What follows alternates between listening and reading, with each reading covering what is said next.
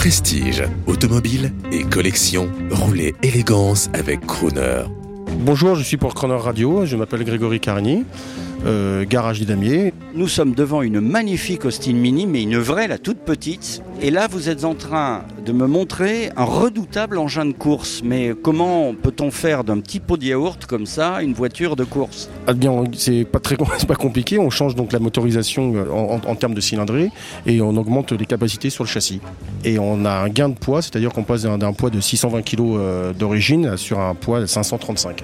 Là, je vois qu'il y a des arceaux de sécurité partout. Euh, elle va à combien cette voiture? Alors en vitesse de pointe à peu près euh, 200 km/h parce qu'on a monté un rapport de pont euh, très court pour euh, une- utilisation circuit.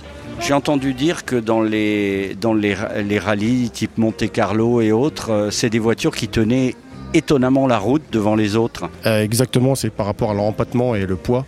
Un empattement très court et un poids donc très léger. Et en fait, euh, c'est qu'elle est très, très, très, très forte dans, les, dans, dans tout ce qui est virage. Alors un jeune qui, qui rêve d'une vraie mini, pas, pas le, la mini gonflée là qu'on trouve maintenant, qui est d'ailleurs un peu vintage, mais une vraie mini comme à l'époque avec les toutes petites roues, euh, il faut qu'il estime dépenser combien pour pouvoir rouler tous les jours avec? Alors, on a, on a, le, on a la Mini, donc euh, comme vous disiez, euh, ancienne, type MK1 des années 65-66. Ça, c'est un modèle qui est très rare.